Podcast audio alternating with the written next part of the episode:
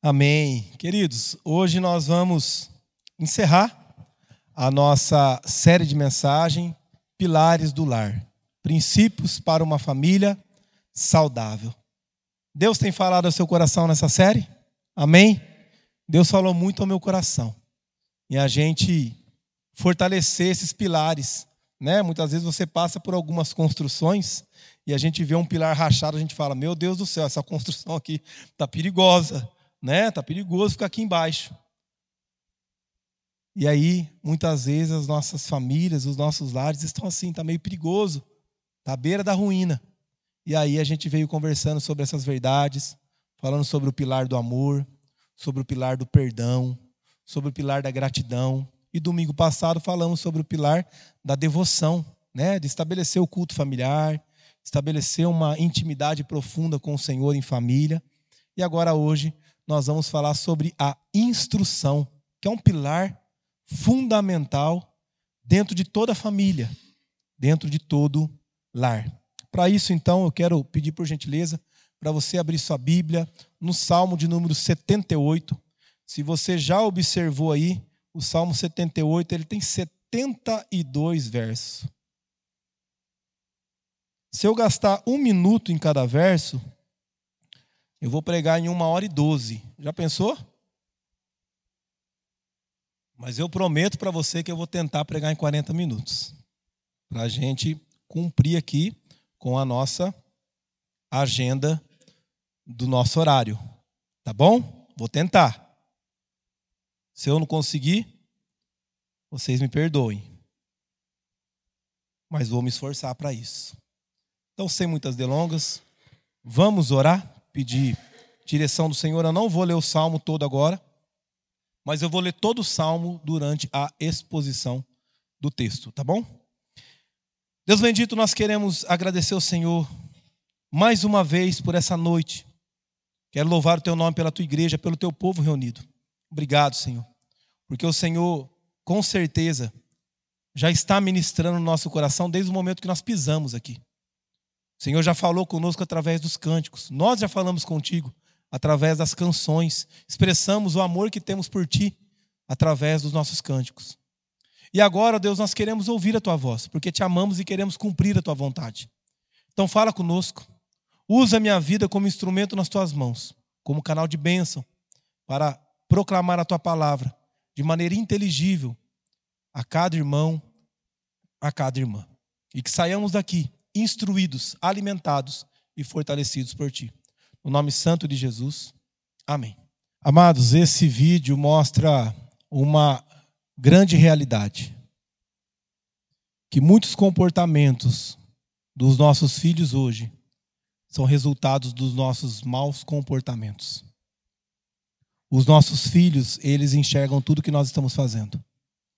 E quando nós fazemos aquela pergunta para os nossos filhos, aprendeu com quem? É como se estivéssemos olhando ao espelho. Aprendeu conosco. Aprendeu comigo, aprendeu com você, aprendeu com essa sociedade caída. A verdade é que nós vivemos dias onde a instrução cristã, o bom comportamento, um comportamento ético e moral, está se esvaindo da nossa sociedade, até mesmo das nossas igrejas, até mesmo dos nossos púlpitos. E nós precisamos de pais, mães, que sejam bons exemplos, que instrua. Eu quero que você se atente, porque quando eu falar sobre pai aqui, eu quero que você entenda que não é apenas o pai, a mãe de sangue, mas sim o pai e a mãe de coração, o tio, a tia, o vô, a avó, os nossos pais governamentais, os seus pais espirituais. Como pai espiritual de cada um de vocês, eu tenho a responsabilidade de instruir a cada um de vocês no comportamento correto. Essa era a percepção de Asaf.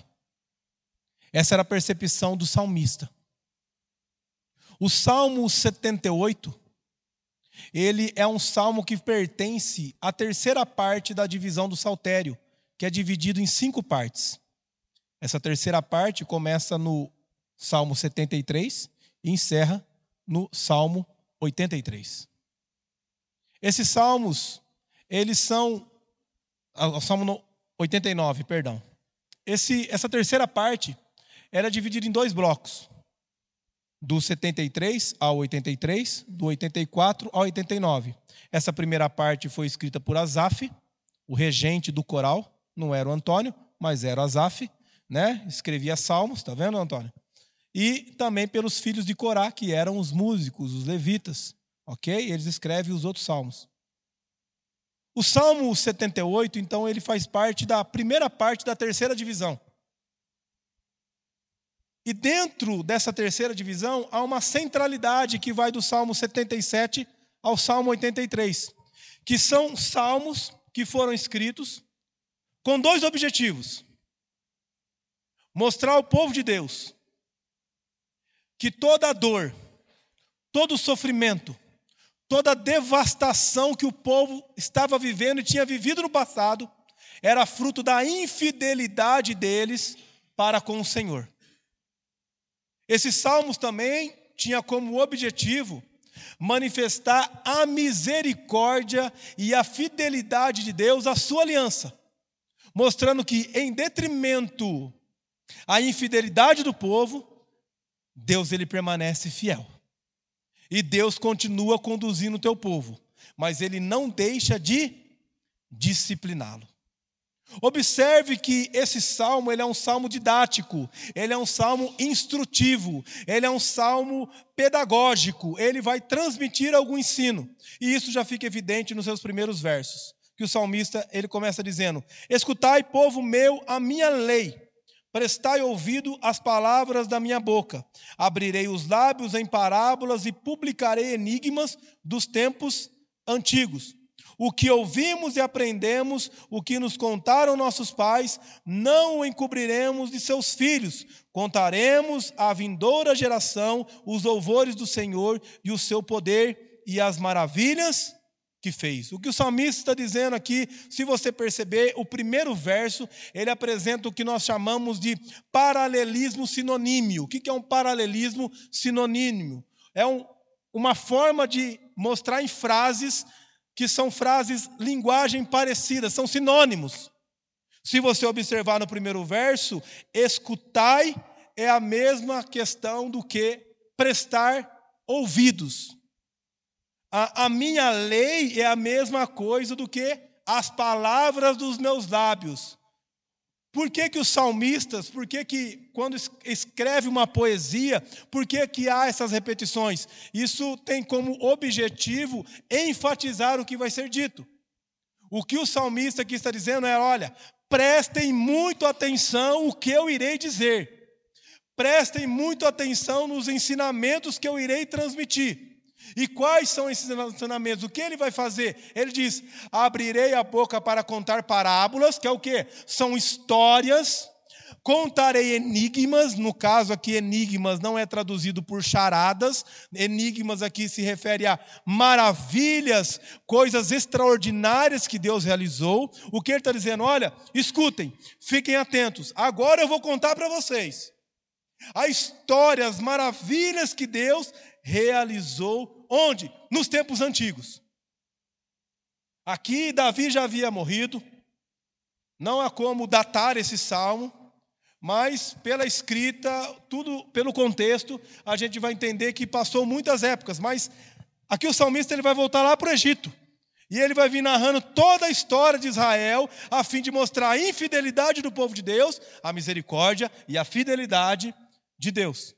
Então, após ele dizer o que, que ele vai fazer, qual que é o objetivo dele e como ele vai fazer, a quem ele vai fazer, veja, ele está dizendo: olha, eu vou contar o que vai ser dito. São histórias, são coisas maravilhosas. A quem eu vou contar? As gerações vindouras. O porquê ele vai fazer isso? Ele vai dizer o porquê ele vai fazer isso. Ele vai dizer o seguinte, verso 5 em diante.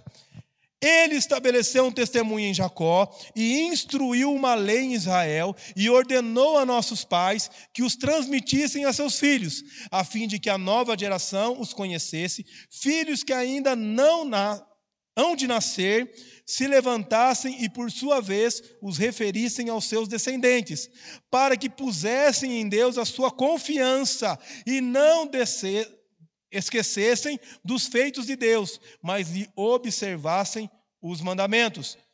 E que não fossem como seus pais, geração obstinada e rebelde, geração de coração inconstante e cujo espírito não foi fiel a Deus. Então, por que, que ele vai contar histórias? Por que, que ele vai contar enigmas para as gerações? Porque ele quer mostrar que esse Deus que executou maravilhas, ele ordenou que essas maravilhas, que os grandes feitos de Deus fossem transmitidos de geração em geração. E qual o objetivo para que fosse transmitido de geração em geração? Para que as gerações futuras não esquecessem dos feitos de Deus, vivessem confiando no Senhor e vivessem em fidelidade ao Senhor. Na verdade, o que o, salm, o que o salmista está fazendo aqui, ele está lembrando a ordem de Deus em Êxodo, logo quando o povo saiu do Egito, como também em Deuteronômio, antes do povo entrar na terra prometida. O que, que Deus disse lá em Deuteronômio 6, do 4 ao 7? Vamos ler? Ouve, pois, ó Israel, nosso Deus é o único Senhor. Amarás, pois, o Senhor teu Deus de todo o teu coração, de toda a tua alma, de toda a tua força estas palavras que hoje te ordeno estarão no teu coração, tu as inculcarás a teus filhos e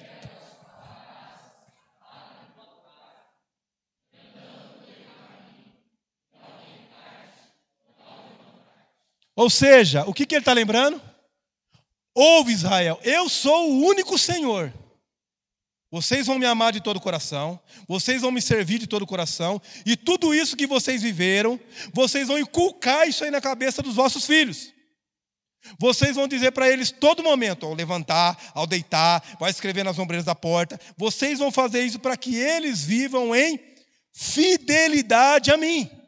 Esta era a ordem de Deus. E o salmista está dizendo o seguinte: olha, eu vou declarar a vocês, eu vou explicar para vocês toda a história de Deus governando o seu povo.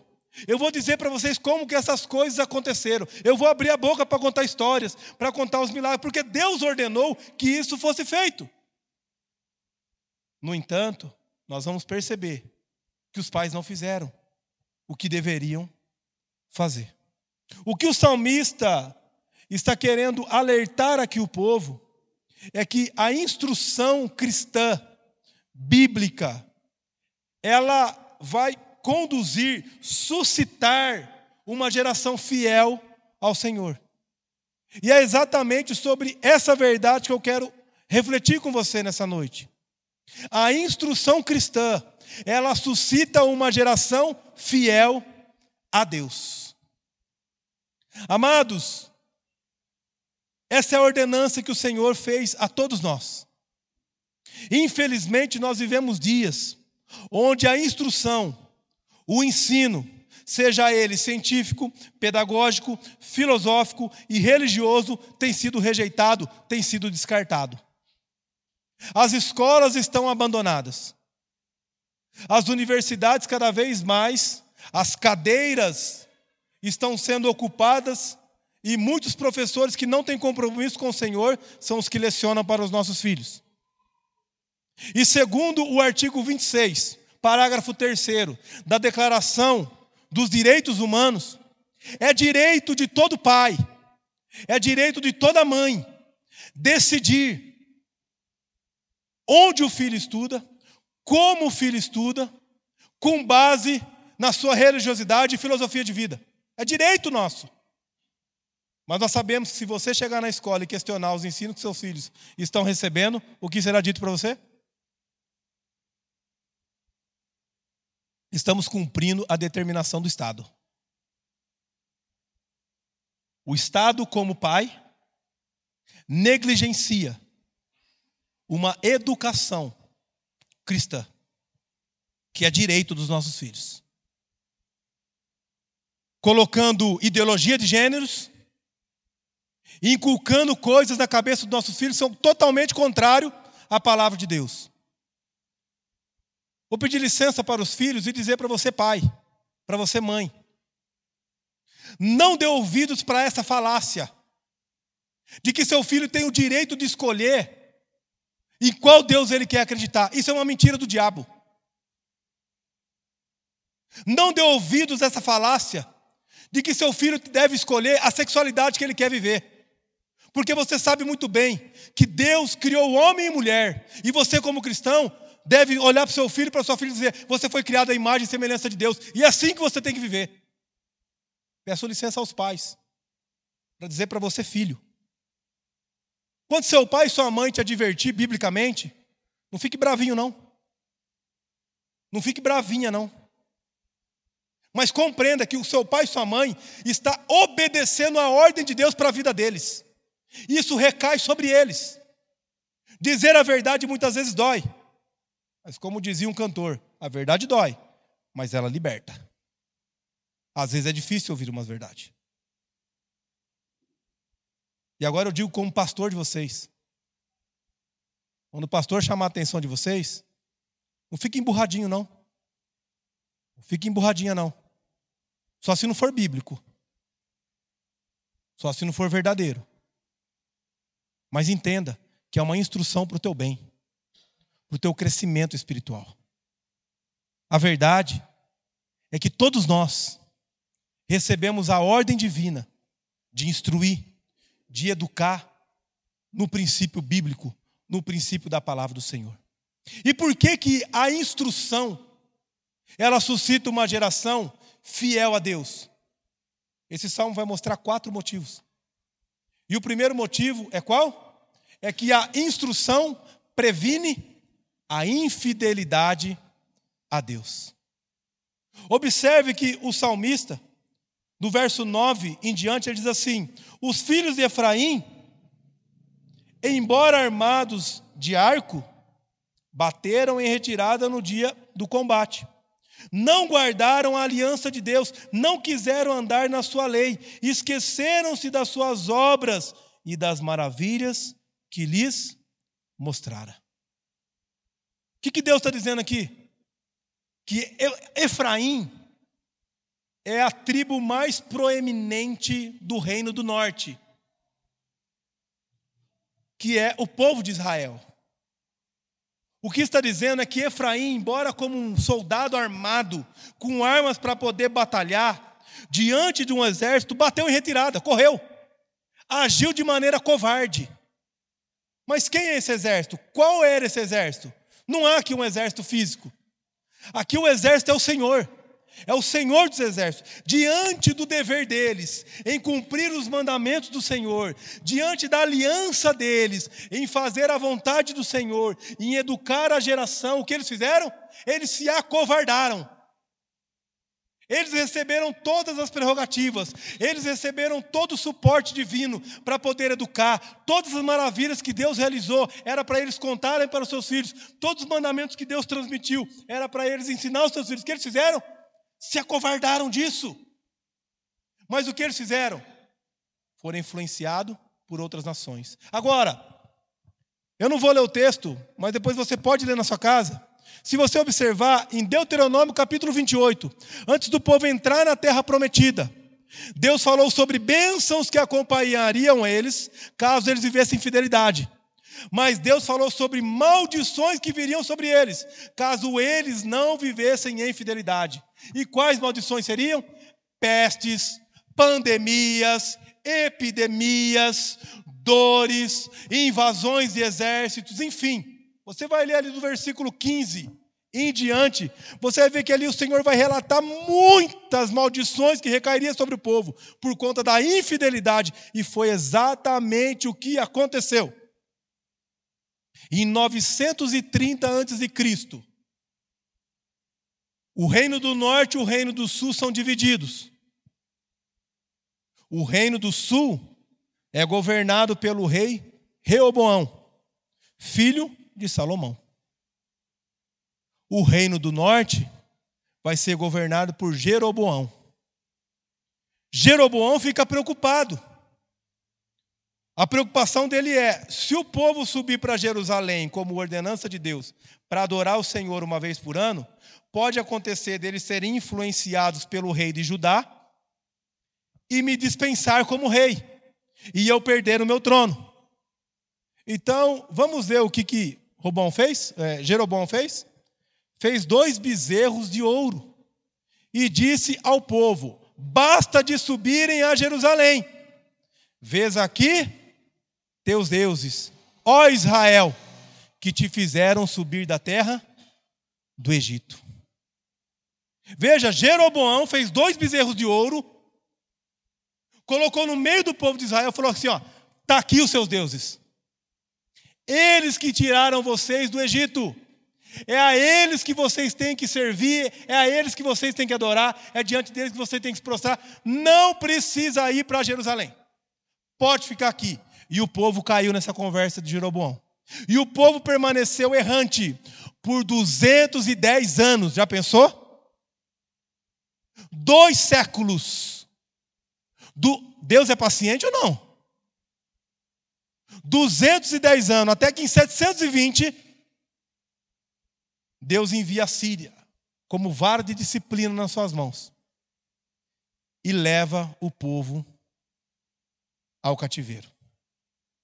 Observe o que diz em 1 Reis, capítulo 17.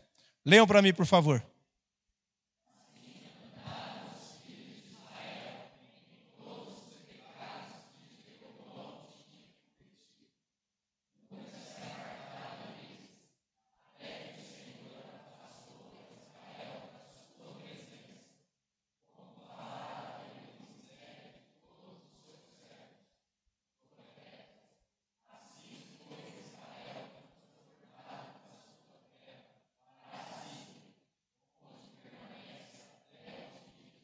Veja, eles andaram no pecado de Jeroboão e Deus disciplinou.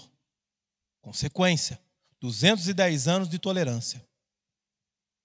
Vocês acham que é outro Deus que fez isso? Mas aqui, lembra? O salmista ele está trazendo o quê? Histórias do passado, relembrando. E o que ele vai dizer aqui do verso 12 em diante? Ele vai dizer o que aconteceu de fato. Ele vai dizer: prodígios fez na terra de seus pais, na terra do Egito, no campo de Zoã. Dividiu o mar e fê-lo seguir, aprumou as águas como num dique, guiou-os de dia como uma nuvem, durante a noite como um clarão de fogo. No deserto fendeu as rochas e lhe deu a beber abundante, como de abismo.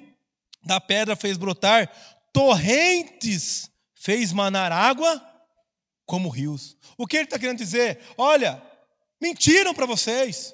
Não foram os bezerros que tiraram você de lá, não foi outro Deus, foi o Deus de Israel, foi o Senhor Criador, Ele que libertou seus pais do Egito, Ele que abriu o mar, Ele que fez água sair da rocha, Ele que sustentou o povo, é Ele que é Deus. E com essa verdade, qual que era o objetivo dele? Instruir para prevenir aquele povo continuar vivendo na infidelidade de seus pais. Então, meu irmão, pai, mãe, acorda! Quando seu filho vier com essa conversa, ah, eu decido, ah, que Deus que eu vou servir, você não decide nada, porque não há outro Deus. Há um único Deus, há um único Senhor sobre toda a terra, e esse Deus é aquele que libertou o seu povo, é aquele que nos libertou do cativeiro, é aquele que enviou Jesus Cristo, é aquele que nos salvou, é aquele que nos concedeu a vida eterna. Nós precisamos do ensino cristão dentro das nossas casas, para que os nossos filhos sejam prevenidos de viver em fidelidade ao Senhor. Porque eles são infiéis ao Senhor? Porque nós temos uma geração infiel ao Senhor? Porque não há instrução. Nos púlpitos, não há essa instrução. Quanto pastor dizendo que Deus nunca disse, prometendo que Deus nunca prometeu, distorcendo a palavra de Deus, ensinando o povo a andar no caminho errado, e o povo está perdido como estava nos dias de Jesus, quando Jesus olhou para a multidão e eles caminhavam como ovelhas sem pastor, porque não eram bem instruídos. Então nós precisamos de uma boa instrução na igreja. Nós precisamos que essa instrução boa, ela seja continuada dentro de casa, ela precisa ser ministrada dentro das escolas, dentro das universidades. Por isso que nós temos que investir, amados, na instrução na escola. É um trabalho em conjunto, não basta. Eu preciso fazer meu papel aqui na igreja como pastor. Você precisa fazer seu papel na sua casa, como pai, como mãe, você como filho obedecendo. Nós precisamos abrir escolas para influenciar a sociedade, para que mais pessoas tenham um ensino cristão, para que eles sejam prevenidos com essa falácia mundana, que há muitos deuses. Esse é o caminho, e graças a Deus, Deus tem nos dado esse privilégio de trilhar esse caminho. Não somos melhores do que ninguém. Eu canso de falar isso, mas Deus tem nos dado esse privilégio para que a gente viva em fidelidade. Então vamos transmitir isso aos nossos filhos, para que eles sejam prevenidos a serem infiéis ao Senhor. Segunda verdade que nós podemos compreender aqui. Por que, que a instrução ela suscita, gera uma geração fiel a Deus? Porque a instrução avulta a misericórdia de Deus. Ela levanta, exalta o quão Deus é misericordioso. Observe comigo do verso 17 em diante que diz assim: Mas ainda assim, veja, o salmista dizendo: ó, Deus fez tudo isso, abriu o mar, fez água sair da rocha, fez tudo isso aqui, mas ainda assim prosseguiram em pecar contra ele e se rebelaram no deserto ah, contra o Altíssimo. Tentaram a Deus no seu coração pedindo alimento que lhe fosse do gosto. Falaram contra Deus dizendo: Pode acaso Deus preparar-nos mesa no deserto? Com efeito, feriu ele a rocha e dela manaram águas, transbordaram caudais. Pode ele dar-nos pão também? Ou fornecer carne para o seu povo? Gente, nada de novo debaixo do sol. Deus libertou, Deus sustentou, e o povo olhou para tudo que Deus já tinha dado falou assim: Ah, mas eh, será que ele consegue dar água para nós aqui? Sei não, hein? Aí Deus dá água da rocha. Deus deu água e falou assim: A água ele dá, mas será que ele dá carne? Ah, essa eu quero ver agora. Veja, amados, até na gastronomia o povo tenta a Deus, né? Nós somos pecadores demais. E entenda uma coisa: duvidar da providência de Deus é o mesmo que duvidar de Deus. Duvidar que Deus ele pode mandar carne e água é a mesma coisa que duvidar que ele pode salvar. Bom, se Deus ele não pode dar nem água para nós no deserto, se ele não pode dar nem carne, você acha que Deus pode nos salvar? Você acha que Deus pode nos manter a salvo? Essa era a atitude desse povo. Mas olha só, o texto continua dizendo assim, ó: Ouvindo isto, verso 21. O Senhor ficou indignado. Quem não ficaria, né? Você às vezes está lá em casa, lá seu filho fala assim, você põe a mesa lá, né? O filho fala assim: "Nossa, é só isso hoje". O sangue já sobe, né? Fala: "Só isso, miserável". Né? Eu acordo para trabalhar, faço a comida, você olha, é só isso? Ah, danado, deixa você para mim. Né? Deus ficou indignado. Né? Colocou a mesa lá, o povo reclamou ainda, ele ficou indignado.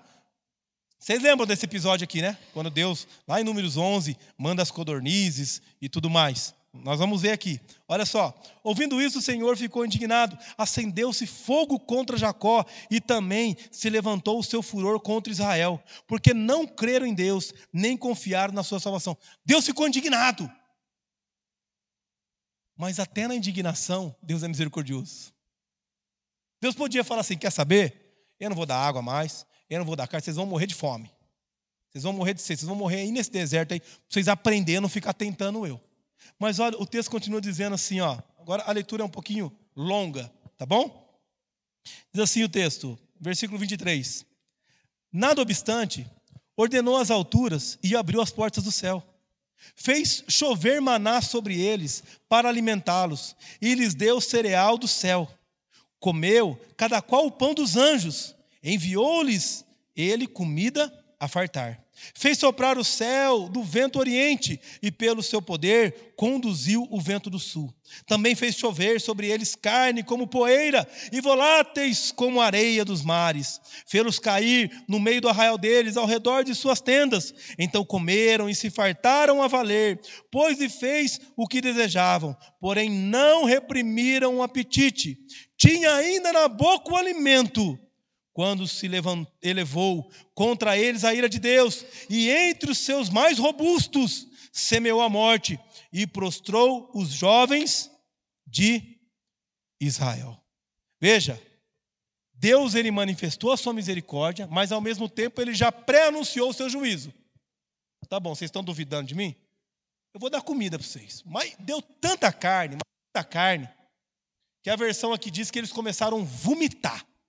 Essa é a tradução. Eles comeram tanto, mas tanto que o nego estava até vomitando carne e continuava comendo. Então, enquanto eles estavam comendo, comendo, comendo, enchendo a barriga, o que aconteceu? Deus enviou juízo. Os mais robustos são os jovens. Deus consumiu, mandou fogo consumir os jovens. O que, que era para ter acontecido?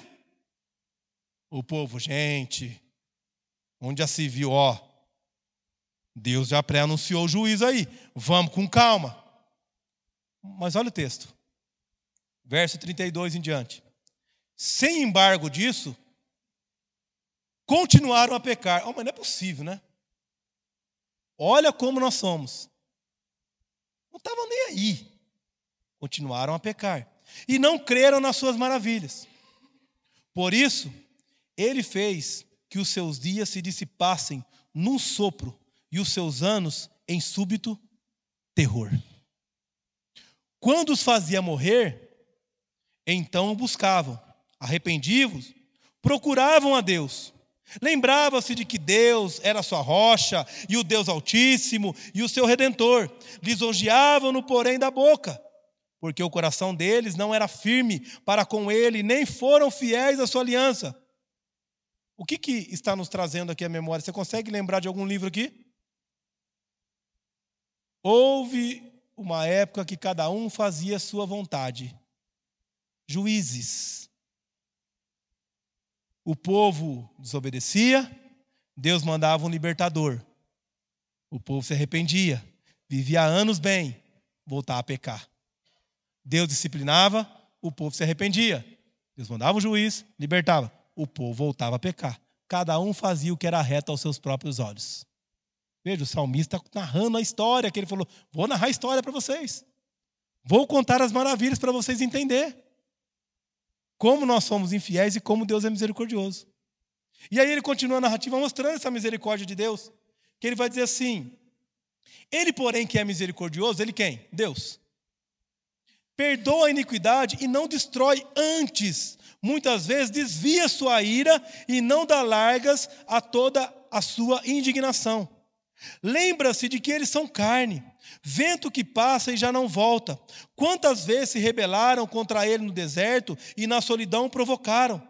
Tornaram a tentar Deus, agravaram o santo de Israel, não se lembraram do poder dele, nem do dia em que os resgatou do adversário, de como do Egito operou ele os seus sinais e os seus prodígios no campo de Zoã, e converteu em sangue os rios deles, para que das suas correntes não se bebessem. Enviou contra eles enxame de moscas que os devorassem e rãs que os destruíssem. Entregou as larvas das suas colheitas e aos gafanhotos o fruto do seu trabalho.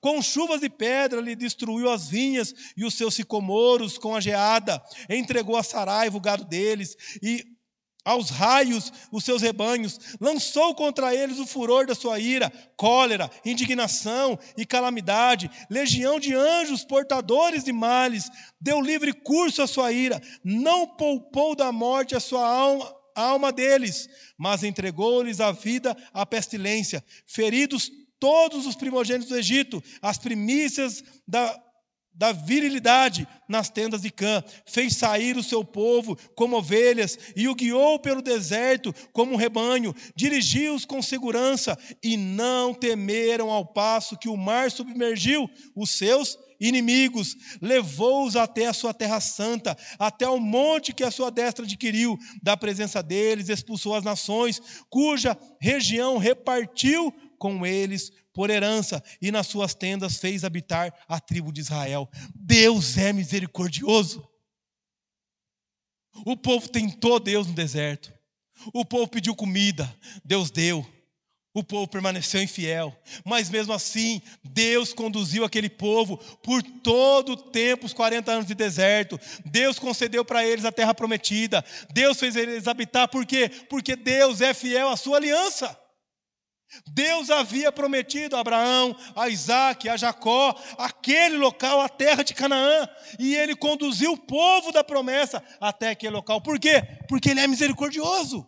E é essa verdade que nós temos que proclamar aos nossos filhos, dizer para eles: você pode errar, você pode falhar, você pode pecar, mas há um Deus misericordioso sobre a tua vida. Há um Deus que te ama, há um Deus que não te abandona, há um Deus que está com você. Você pode passar lutas, você pode passar dificuldades, você pode ter problemas com a sua fé, você pode ter atitudes de infidelidade, mas Deus te ama. E se Ele te escolheu, Ele tem um propósito para a sua vida, Ele vai cumprir. Então, quando nós instruímos, quando nós olhamos para a história, a gente vê o quê? A misericórdia de Deus. Conte a história da sua vida para os seus filhos. Diga a ele como que Deus foi misericordioso com você, libertando você dos seus pecados, transformando a sua vida, conduzindo você de maneira graciosa. Terceira verdade que nós podemos observar aqui é que a instrução, ela alerta o juízo de Deus. Porque você acha que o povo parou? Parou não. Infelizmente continuou. E olha só o que diz do verso 56. Ainda assim, tentaram o Deus Altíssimo. Essa expressão tentaram é a mesma expressão rebelaram. Vai aparecer quatro vezes aqui nas quatro divisões: verso 8, verso 17, verso 40 e verso 56. E tentar rebelar é desafiar Deus. O povo vai de novo desafiar Deus. Vamos ver o texto. E não lhe guardaram os seus os testemunhos, que é a lei de Deus. Tornaram atrás e se portaram aleivosamente como seus pais. Desviaram-se como um arco enganoso, pois o provocaram com seus altos e o incitaram a zelos com as suas imagens de escultura. Deus ouviu isso e se indignou e, sob, e sobremodo se aborreceu de Israel. Veja, amados, o povo continuou desviando da palavra do Senhor. O povo de Israel continuou na terra prometida, agora nós já estamos. Se entregando aos deuses cananitas, se curvando diante deles, na idolatria, que é uma abominação ao Senhor tentaram, desafiaram o Senhor. E aí o texto vai dizer o seguinte: Por isso abandonou o tabernáculo de Siló, a tenda da morada entre os homens, e passou a arca de sua força ao cativeiro, e a sua glória à mão do adversário. Entregou o seu povo à espada e se encolarizou contra a sua própria herança. O fogo devorou os jovens deles, e as suas donzelas não tiveram canto nupcial. Os seus sacerdotes caíram à espada, e as suas viúvas não fizeram lamentações. Que dias que foram esses? Quando os filisteus invadiram Israel. E segundo o texto, o que, que diz? Pelejaram os filisteus, Israel foi derrotado. Vamos lá? E cada um fugiu para a sua tenda. Foi grande a derrota, pois foram mortos 30 mil homens de pé. A arca de Israel, e mortos os dois filhos de Eli, Ofine e Finéas. O que, que o salmista está dizendo aqui? Que Israel foi uma assolação. 30 mil homens, metade da cidade de Batatais morreu naquele dia. As noivas não tinha mais como cantar. O canto nupcial, seus noivos morreram. As donzelas não tinham mais prazer para viver, porque agora estavam sendo levadas ao cativeiro. Até os sacerdotes, que eram os filhos de Eli, foram mortos nesse dia. Por quê? porque a ira de Deus foi derramada sobre o seu povo. E isso é um alerta para a minha vida, para a sua vida e para os seus filhos. É verdade, meu filho. Deus é misericordioso mesmo. Mas Ele é justiça. Você pode ficar tentando Deus. Você pode ficar brincando de ser crente. Mas quando Jesus Cristo rasgar o céu, não tem mais jeito. Não tem mais o que você fazer. E é essa verdade que nós precisamos proclamar no púlpito, na sua casa e na rua, dizendo para as pessoas: olha, Deus é misericordioso, Ele está tolerando os seus pecados, mas vai ter um dia que Ele vai manifestar a sua ira. Isso já foi testemunhado na história de Israel, como também já foi testemunhado na história de Judá, que foi levado para o cativeiro babilônico por viver em fidelidade ao Senhor. Deus enviou profetas, Deus enviou homens, servos escolhidos para proclamar a palavra dele, mas o povo ignorou. Então o juízo dele veio. E assim um dia vai acontecer. Um dia o juízo do Senhor virá. Então é um alerta. Mas por fim, a instrução, além de tudo isso, ela revela a graça de Deus. Porque ela mostra o amor de Deus para com seu povo. Ela mostra, olha, o povo foi infiel, Deus foi misericordioso, o povo continuou sendo infiel, Deus disciplinou. A arca foi removida, a presença de Deus abandonou aquele lugar. Mas Deus continuou liderando seu povo através da linhagem de Davi. Porque Deus não abandona, mas ele disciplina. O texto diz assim, verso 65 em diante. Então o Senhor despertou como um sono, como um valente que grita excitado pelo vinho. Fez recuar a golpes os seus adversários e lhes combinou perpétuo desprezo. Aqui está falando sobre quem? Sobre os filisteus. Onde estava a arca da aliança? Com os filisteus. E Deus, o que ele vai dizer para os filisteus é o seguinte: olha, eu não deixei o meu povo zombar de mim. Você acha que eu vou deixar vocês? E a palavra de Deus, ela diz o seguinte: vamos ler, leia para mim que daqui esse eu não enxergo. Amado, já pensou? O que, que os filisteus vão entender? E o povo de Israel tinha que entender. Os filisteus só venceram a batalha e levaram a arca porque Deus quis. Porque quando a arca estava na terra dos filisteus, os filisteus começaram a morrer. E eles foram tomados de tamanho temor, que eles falaram assim: gente, põe essa arca para fora, devolve. Devolve, porque isso aqui é maldição. Deus está lutando. E o povo de Israel tinha que olhar e falar assim: Deus é poderoso, que Ele está acabando com todos os filisteus.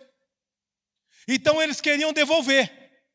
Só que aí Deus vai falar assim: mas para o arraial de Siló eu não volto mais para o meio do povo de Israel, eu não volto mais. Será que Deus está sendo mesquinho?